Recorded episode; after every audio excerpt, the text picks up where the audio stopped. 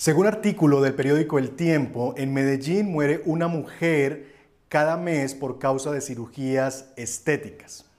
Y es que una de las cosas que se ha asociado a la feminidad es la belleza física.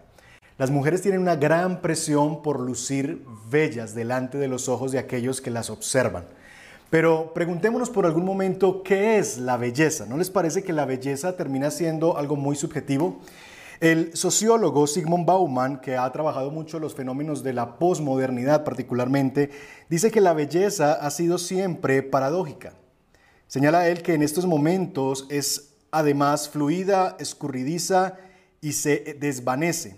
¿Por qué? Dice Bauman, porque no hay formas estables que la contengan. Y esto es muy importante. La belleza no tiene formas estables que la contengan por lo que ya no es tanto un rasgo del objeto, sino es, señala él, un acontecimiento.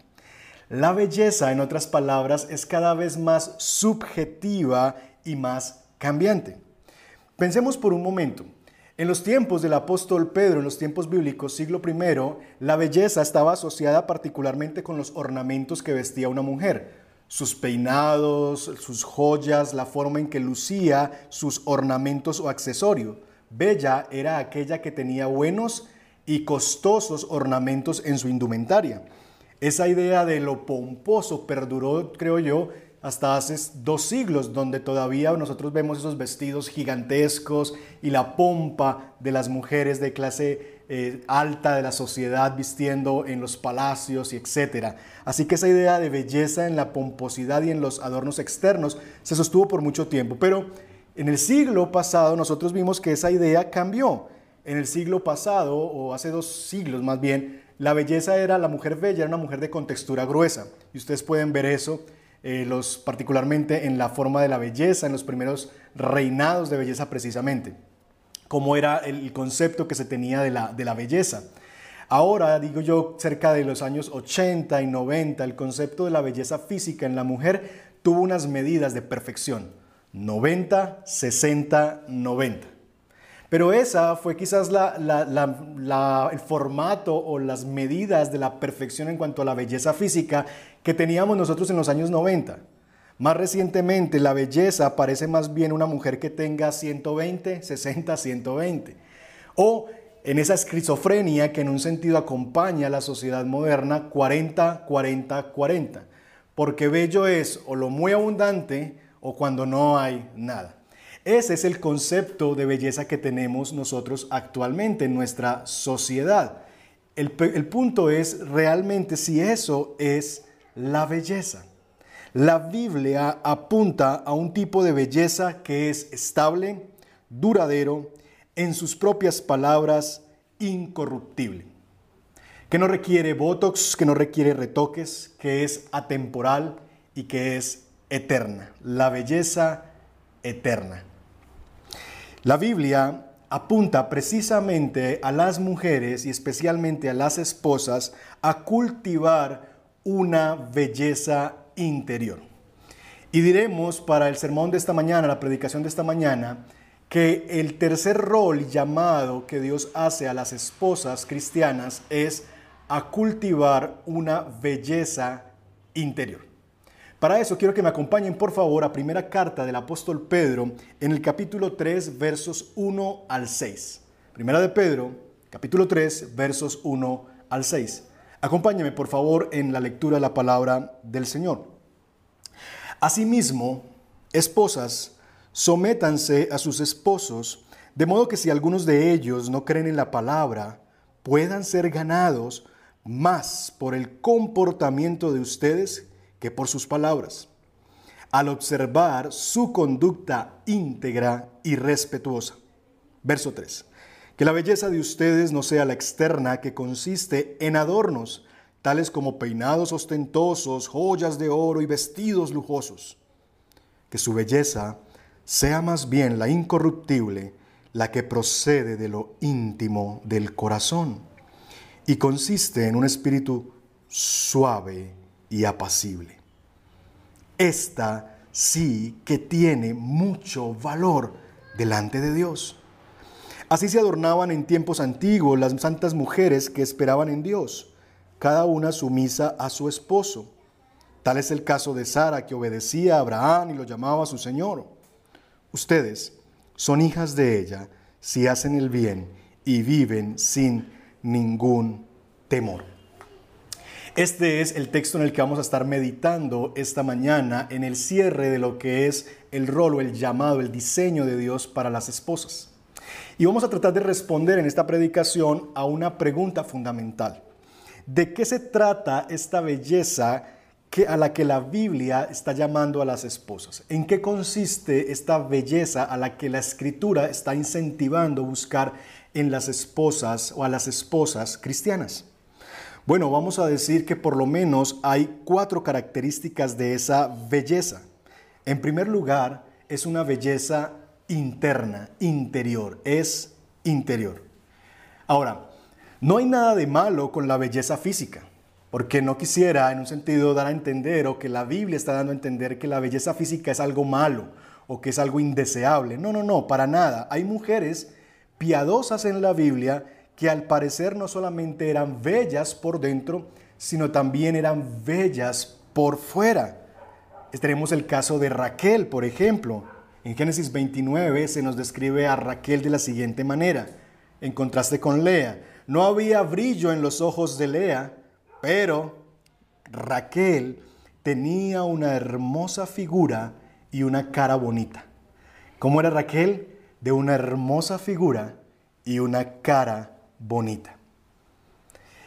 ¿Recuerdan a la reina Esther también? La reina Esther llegó a ser reina en medio de, este, de, reina de su rey Azuero a través de un concurso de belleza. Fue ganando un concurso de belleza que Esther llegó a ser la reina de, de este entonces, de este tiempo y de este reino. La piedad entonces, mis hermanos, y la estética no se oponen. No hay nada de malo con la belleza física. La piedad y la estética no son necesariamente conceptos opuestos.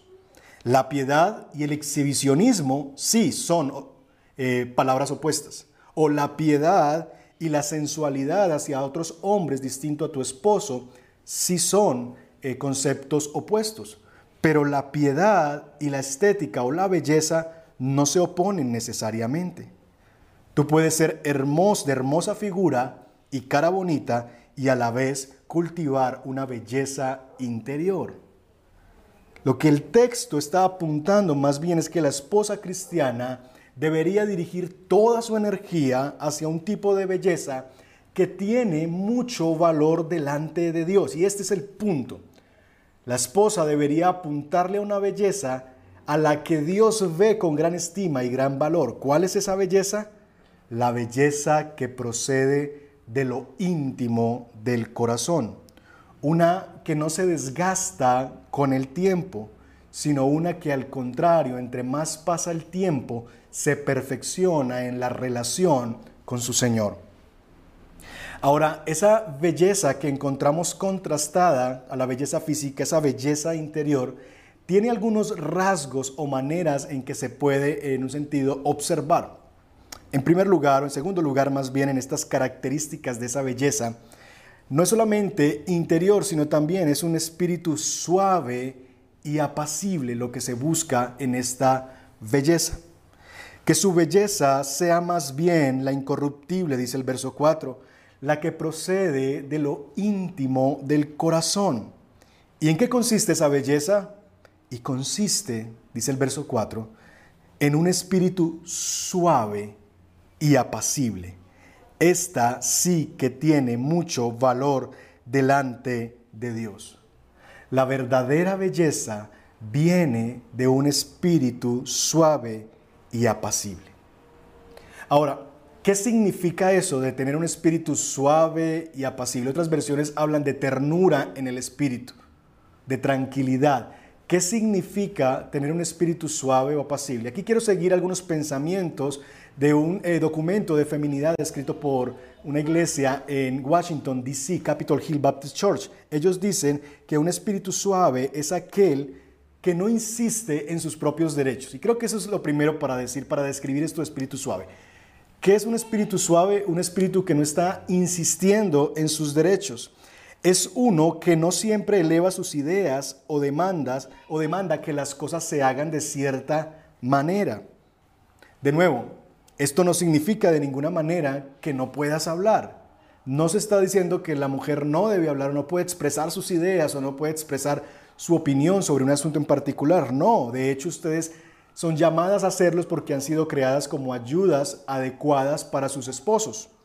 No significa que no puedes tener una personalidad extrovertida, porque pareciera quizás para algunos que este asunto de un espíritu suave y apacible solamente es recurso de personas introvertidas y tímidas. No, no, no necesariamente si eres extrovertida está lejos de ti poder tener esa clase de espíritu. No se trata del tipo de personalidad. Básicamente significa que eres capaz de controlar tu lengua.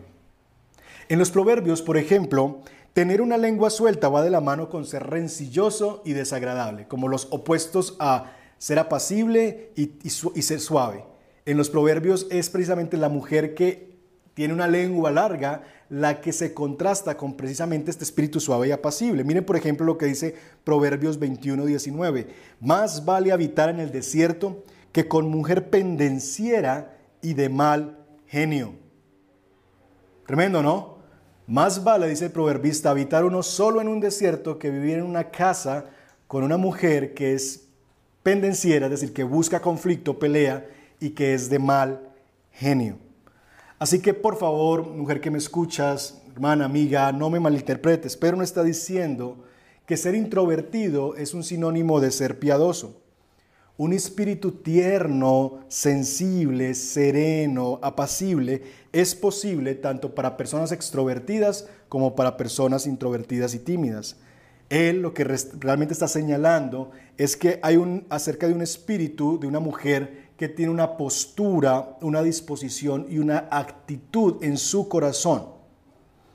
Pensémoslo de la siguiente manera, lo opuesto a un espíritu tierno y sereno es un espíritu de burla, de queja, de fastidio, de crítica o de calumnia hacia el esposo o hacia cualquier otra persona. Así que, resumiendo en este punto, un espíritu tierno y apacible es como traduce la nueva Biblia, de las Américas, un espíritu que es tierno y que es sereno. Ahora, esta belleza, que es una belleza en primer lugar interior, esta belleza que se manifiesta a través de un espíritu allí adentro del corazón, que tiene una disposición a ser sereno, a ser tranquilo, a ser humilde. Esta belleza es tan poderosa que no se puede mantener encerrada en el silencio o en el ocultamiento del corazón. No, esta belleza es tan poderosa que no se puede mantener escondida, se exterioriza. ¿Cómo? Bueno, eso nos lleva a la tercera característica de esta belleza. Y es que esta belleza se manifiesta en una conducta íntegra y respetuosa. Versos 1 y 2, eh, Pedro aconseja de la siguiente manera a las esposas.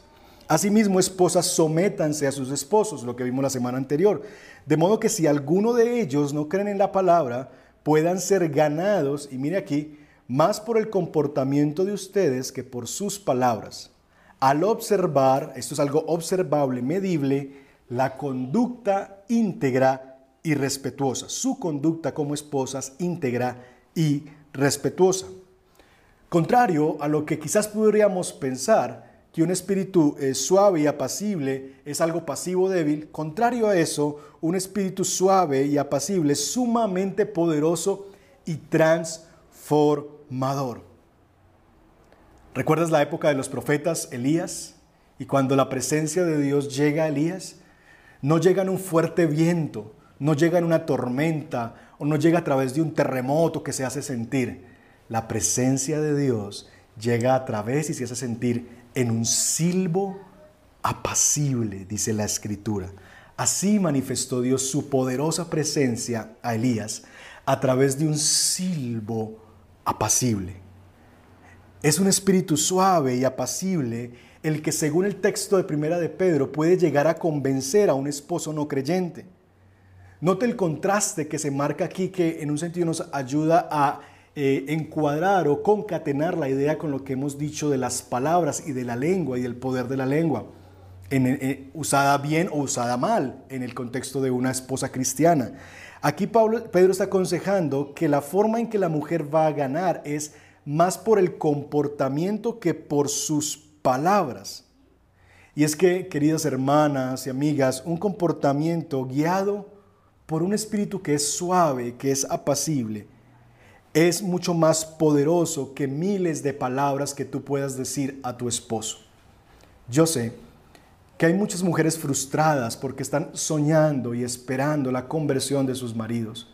Mujeres valientes que han luchado por años en perseverar en matrimonios donde él quizás no está cumpliendo su rol como esposo, donde él no está haciendo lo que Dios le ha llamado, porque ni siquiera conoce al Señor y no podemos esperar limones de un árbol de mango. Así que él no puede dar frutos del Espíritu porque no vive en el Espíritu y no ha nacido de nuevo. Y sé que hay mujeres allí batallando con eso y que seguramente han predicado el Evangelio y sus esposos no han conocido al Señor. Pedro presenta una verdad ineludible y es que mi hermana, tu conducta piadosa es tu mayor herramienta evangelizadora.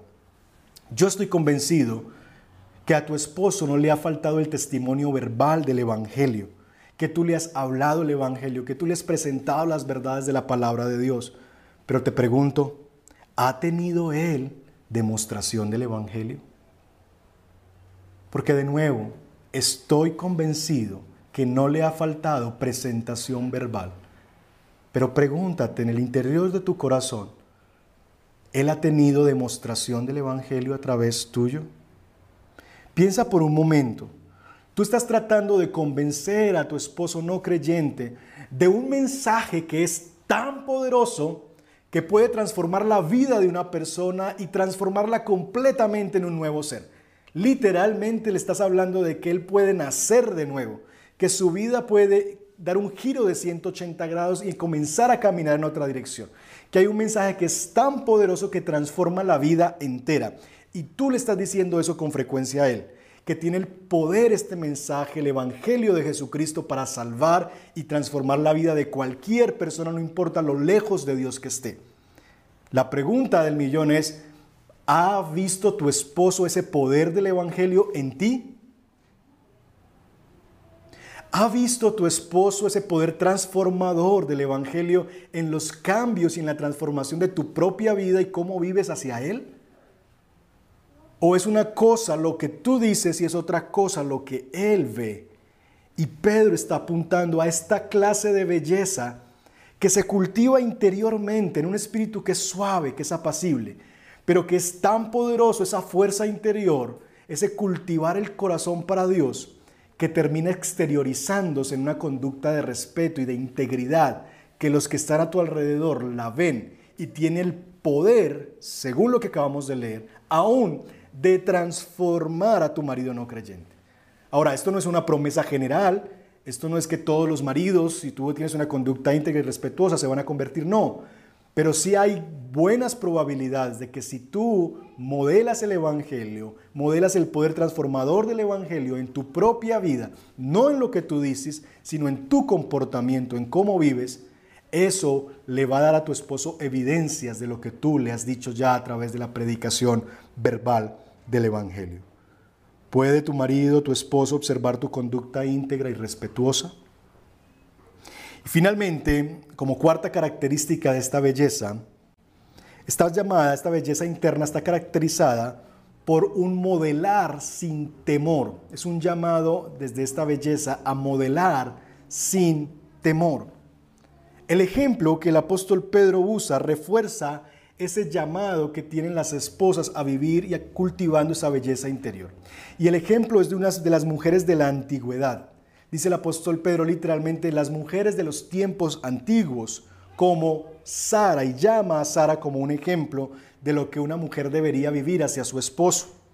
Como hemos mencionado en predicaciones anteriores, no todo tiempo pasado fue mejor. Pero eso no significa tampoco que el tiempo presente lo sea. De hecho, lo que hemos tratado de insistir a través de esta serie de predicaciones y particularmente hablando de esposos y de esposas, es que no hay un modelo cultural que sea perfecto y que los creyentes no deberíamos estar persiguiendo un modelo cultural. El machismo está mal, está equivocado, es una perversión del llamado de Dios a los hombres. El feminismo es una perversión del llamado de Dios a las mujeres. No existe un concepto cultural que sea adecuado. Lo que deberíamos los creyentes hacer insistentemente es mirar la escritura. No podemos entregarle el destino de nuestra vida a un concepto cultural. Ha de ser la palabra inerrante de Dios la que define la manera en como hombres, esposos y esposas hemos de vivir. Sin embargo, es interesante que estos textos, como el de Pedro, el que acabamos de leer, suele desvirtuarse en nuestra era posmoderna, siglo XXI, año 2020, con frases como estas. Es que eso era para esa época. Eso era para esa época. Pastor, es que eso es un texto, es un texto cultural. Fíjate que, que Pedro le está hablando a unas mujeres que están viviendo de cierta manera y de pronto ellas estaban haciendo unas cosas, pero eso era ya. Esto es otra cultura, eso era una cultura patriarcal, machista, y, aún imponemos eh, esa, esa, figura atemporal, ¿verdad? Eh, diacrónica a, la, concepción del machismo. Machismo no existía, perdón, anacrónica. No existía el machismo en esa época, o no se hablaba del machismo como un concepto cultural o sociológico. Y se lo imponemos hacia atrás, como si la sociedad del primer siglo fuera así. El punto no es ese, el punto es que terminamos nosotros desvirtuando esta clase de llamados de la escritura, señalando que eso era en esa época. Pastor, es que eso, eso, eso, eso era hace dos mil años, eso no tiene vigencia para el día de hoy. Bueno, me parece muy interesante, y síganme aquí por favor, que Pedro trae un ejemplo precisamente de hace cerca de dos mil años al siglo I. Entonces, síganme en este pensamiento. Nosotros en el siglo XXI en este lado de la historia, rechazamos este pensamiento que está aquí en el siglo I después de Cristo porque lo consideramos anticuado y que eso era otra época, por lo que lo que se dice aquí ya no tiene vigencia en el aquí. Pero si nos devolvemos al texto bíblico, el apóstol Pedro está aconsejando algo al aquí de hace dos mil años.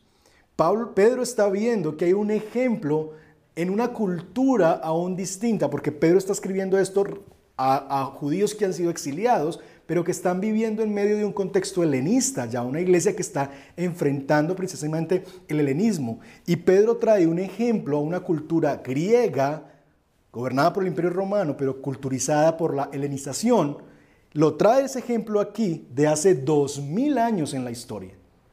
Y para Pedro el asunto no importa si el pensamiento es viejo o es nuevo. El punto es, mis hermanos, es que nosotros estamos tan obsesionados con nuestras resistencias modernas a lo que quedó atrás, a esas viejas maneras de concebir lo que es un hombre, una mujer, un esposo, una esposa, que echamos por la basura un pensamiento simplemente porque es antiguo. El punto es que lo que valida este ejemplo no es que sea nuevo o, o que sea viejo, sino que es bíblico. De la misma manera, mis amigos, lo que valida el llamado de Pedro no es que sea un pensamiento viejo, sino que es un pensamiento bíblico. Sara se convirtió en un modelo para la generación del siglo I. Sara vivió años 1800 antes de Cristo, 2000 antes de Cristo, y se convirtió en un modelo que Pedro está citando 2000 años después para las mujeres del siglo I. De la, misma manera, nosotros deberíamos atender al llamado de Pedro en el siglo I y verlo como un modelo para el siglo XXI, dos mil años después. Y no desvirtuar el pensamiento simplemente por la razón de que es viejo o anticuado. El punto que valida un argumento es no si es viejo o nuevo, sino si es bíblico o no bíblico. Sara entonces se convierte en un modelo de mujer y de esposa bíblica por generaciones. Y es que las mujeres son llamadas precisamente a vivir para eso, para que ellas generen modelos de enseñanza. Las mujeres, Tito aconseja a las mujeres mayores en la iglesia con las siguientes palabras, aparece en sus pantallas, a las ancianas, a las mujeres mayores, Tito, enséñales que sean reverentes en su conducta y no calumniadoras, ni adictas al mucho vino. Deben enseñar lo bueno, y aconsejar a las jóvenes a amar a sus esposos y a sus hijos, a ser sensatas y puras, cuidadosas del hogar, bondadosas y sumisas a sus esposos para que no se hable mal de la palabra de Dios. La mujer tiene un llamado desde esta belleza interior a que eso se convierta en algo que modela a otras mujeres la conducta que Dios espera de una mujer piadosa. Ustedes esposas son llamadas a vivir como modelos ante otras mujeres, en este caso más jóvenes, que al verlas ustedes van a aprender lo que significa ser una mujer de Dios. Esposa que me escuchas esta mañana, yo sé que tu llamado a completar a tu esposo, tu llamado a la sumisión y tu llamado a cultivar una belleza interior no es para nada popular en estos días. Sin embargo, yo te animo para que como Sara, tú puedas seguir cumpliendo tu llamado, que lo haces para el Señor, esperando precisamente en Él, como dice el texto, porque Sara lo hacía esperando en su Señor.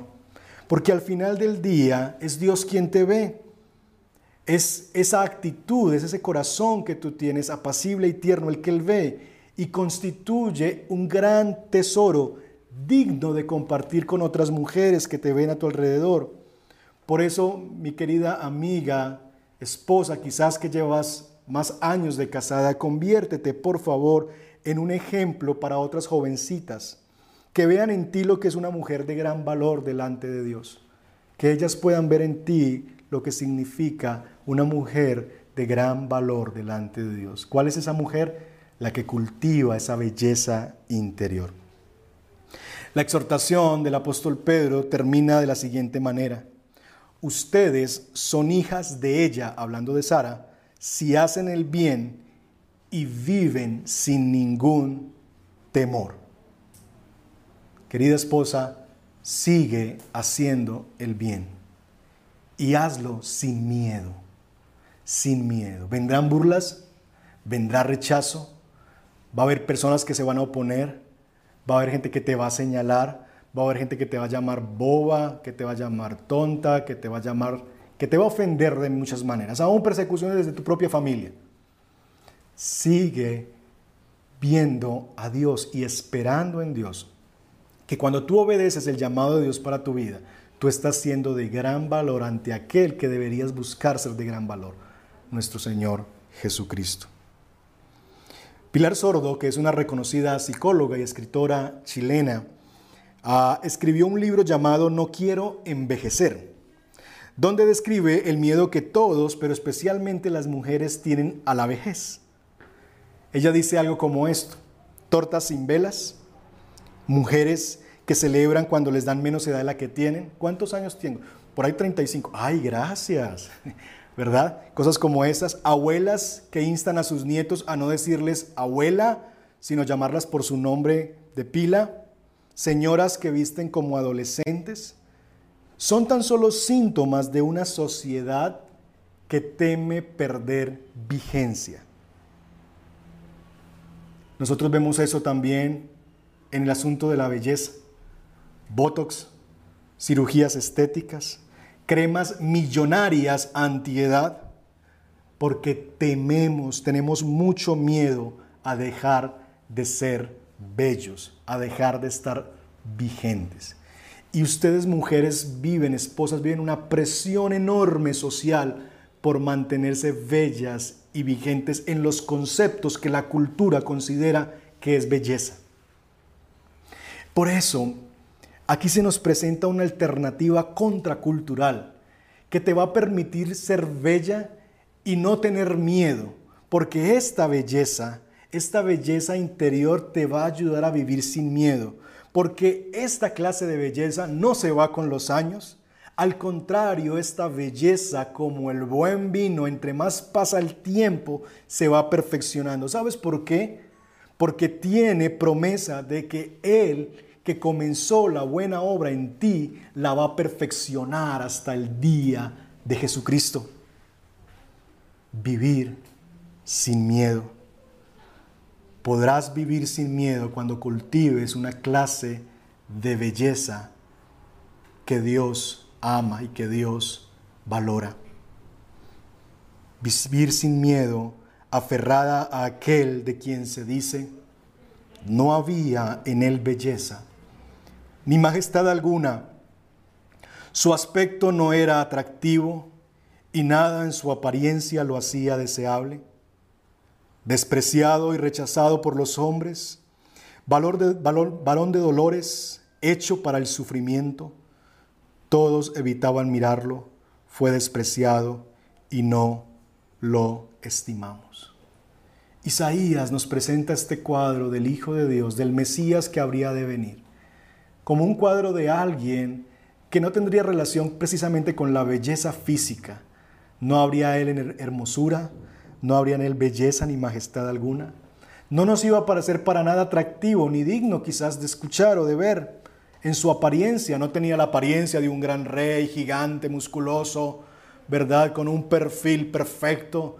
No, este iba a ser un hombre común, para nada atractivo, para nada deseable a los ojos humanos, sin embargo bello a los ojos de Dios, porque Él fue manso y apacible, y fue gracias a su belleza interna a cultivar un corazón humilde y apacible, que Él entonces pudo ser aceptado como el sacrificio perfecto para el perdón de nuestros pecados.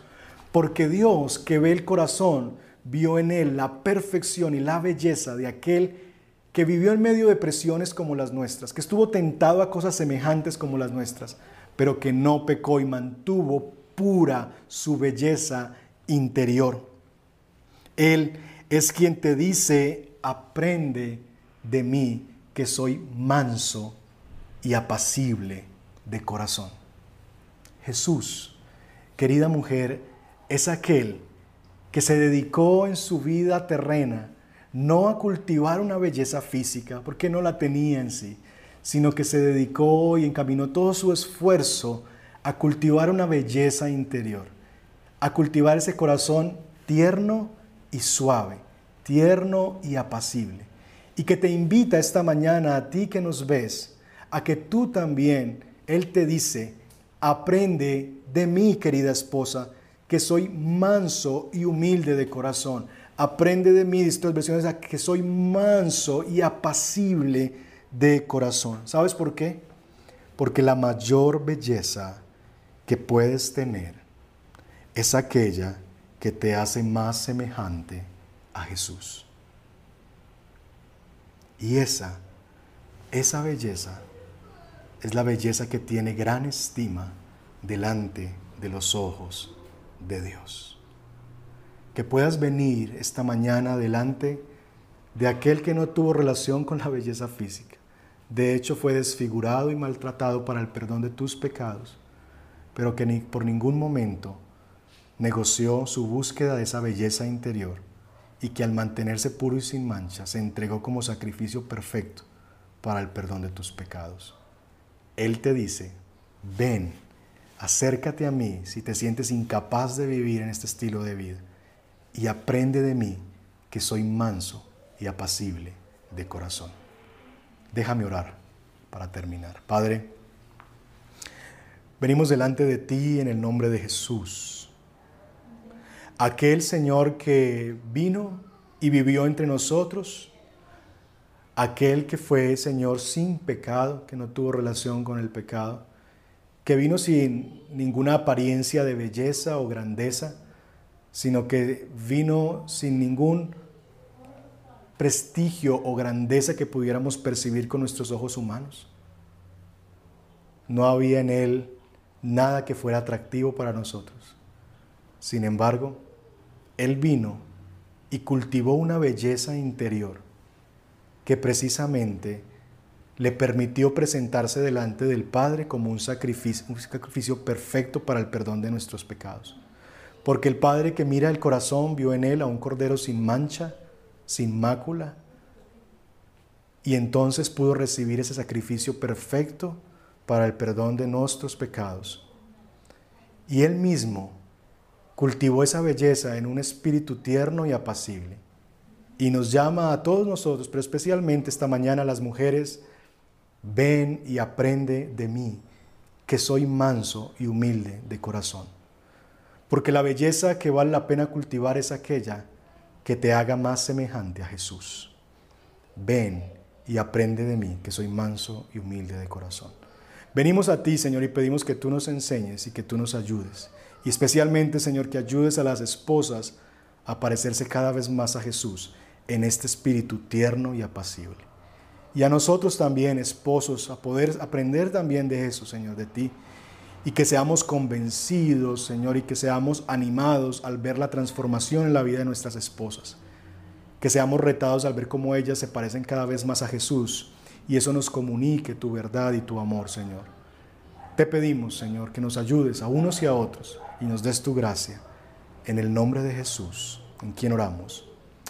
Amén y amén.